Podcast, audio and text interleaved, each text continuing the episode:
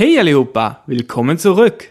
Anders und Markus haben versprochen, der Nation bei der Organisation eines Studentenpubs am Abend mitzuhelfen. Aber wo steckt Markus? Men sover du fortfarande? Upp ur sängen! Skynda dig!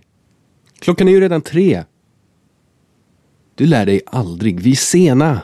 Mm. Klä på dig! Skynda! Ja, ja. Ah, det stinker. Du måste tvätta dig. När du ändå håller på kan du raka dig också. Lugna ner dig. Jag ska ju inte gifta mig idag. Och nu med översättning. Lasst uns die Übersetzung hören. Men sover du fortfarande? Mensch, schläfst du immer noch? Upp ur sängen! Skynda dig! Raus aus dem Bett. Beeil dich. Klockan är ju redan tre. Es ist ja schon um drei. Du lär dig aldrig, vi är sena. Du lernst ja nie dazu. Wir sind spät dran. Klä på dig! Skynda! Zieh dich an, mach schnell. Ja, ja. Ah, det stinker. Du måste tvätta dig. Pfui, du stinkst. Du musst dich waschen. När du ändå håller på kan du raka dig också. Wenn du einmal dabei bist, kannst du dich auch rasieren. Lugna ner dig. Ju inte gifta mig idag. Immer mit der Ruhe, ich werde ja heute nicht heiraten. Da Anders und Markus in ihrem heutigen Dialog besondere viele reflexive Verben benutzt haben, schauen wir uns die in dieser Lektion mal etwas genauer an. Seid ihr bereit? Das Wort reflexiv hatten wir schon mal irgendwann.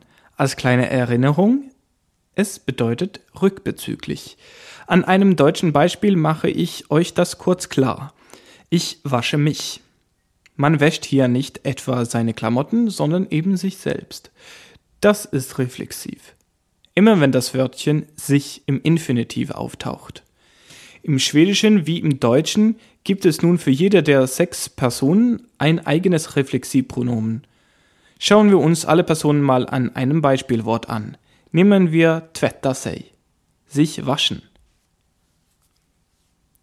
Ich wasche mich ist jag tvättar mig.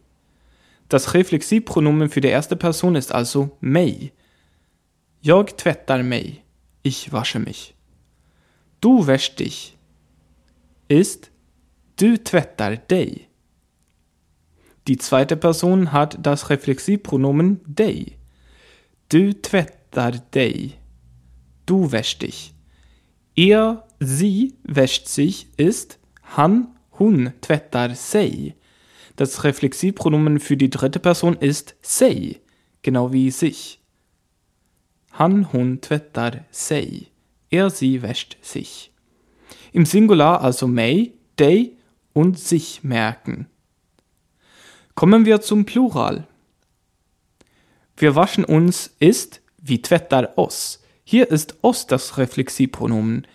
Vi tvättar oss. Wir waschen uns. Ihr wascht euch ist ni tvättar er. Die zweite Person Plural hat er als Reflexivpronomen. Ni tvättar er.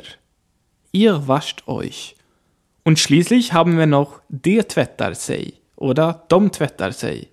Wieder wie im Singular wird in der dritten Person sig als reflexives Pronomen gebraucht. Dom tvättar sig. Sie waschen sich. Die Reflexivpronomen sind also mei, dei, sei für Singular und os, er und nochmal sei für den Plural. Sie stehen im Gegensatz zum Deutschen im Infinitiv hinter dem Verb und auch in der gebeugten Form wie im Deutschen. Nachzulesen ist das natürlich wie immer in einer übersichtlichen Tabelle im PDF. Schön wäre es ja nun, wenn alle Verben, die im Deutschen reflexiv sind, dies auch im Schwedischen wären. Aber nee, das geht ja nicht. Das wäre ja viel zu einfach und ihr hättet nichts zu lernen. Deshalb gibt es die lieben und die bösen reflexiven Verben. Die lieben sind natürlich die, die sowohl im Schwedischen als auch im Deutschen reflexiv sind. Und die bösen, die, die nur in einer der beiden Sprachen reflexiv sind und in der anderen eben nicht. Zu jeder Variante schauen wir uns mal ein Beispiel an. Mehr Wörter zu den Gruppen findet ihr dann im PDF und natürlich auch in den Übungen. Sich setzen ist ein Liebesverb und ihr könnt vielleicht erraten, wie es auf Schwedisch heißt. Vielleicht wisst ihr es auch schon. Es ist sätta sig. Ein Beispielsatz zum besseren Einprägen ist hierfür Sätt dig. Setz dich neben mich. Sätt dig bredvid mig. Wie gesagt, findet ihr andere Wörter für diese Gruppe im PDF. Kommen wir zu den Verben, die auf Schwedisch reflexiv sind, aber nicht auf Deutsch. Es war auch schon eins im Dialog. Ich spreche von gifta sig, also wörtlich sich verheiraten, also heiraten. Wieder ein Beispielsatz. Jag ska gifta mig idag. Ich werde heute heiraten. Jag ska gifta mig idag. Wichtig für diese Gruppe ist auch das Wort für lernen. Es ist lära sig. Will man also Schwedisch lernen, dann lernt man sich Schwedisch auf Schwedisch. Jag lär mig svenska. Jag lär mig svenska. Ich sag's nur, weil viele das immer wieder falsch machen. Viele Deutsche sagen eben Jag lär svenska. Oder Jag vill lära svenska, wenn Sie Schwedisch lernen wollen. Und zuletzt haben wir die Gruppe, wo wir im Deutschen ein reflexives Verb haben, im Schwedischen aber nicht. Nehmen wir hierfür längta efter, sich sehen nach etwas. Han längtar efter semester. Er sehnt sich nach Ferien. Han längtar efter semester. Aber eigentlich habe ich euch noch nicht alles gesagt. Es gibt noch andere Verben, die in der deutschen Sprache reflexiv verwendet werden, aber im Schwedischen mit dem Wort varandra, einander. Das kennt ihr womöglich aus dem Englischen von each other. Als Beispiel nehmen wir sich lieben, und zwar in dem Sinn, dass zwei Leute sich einander lieben. Auf Schwedisch De älskar varandra.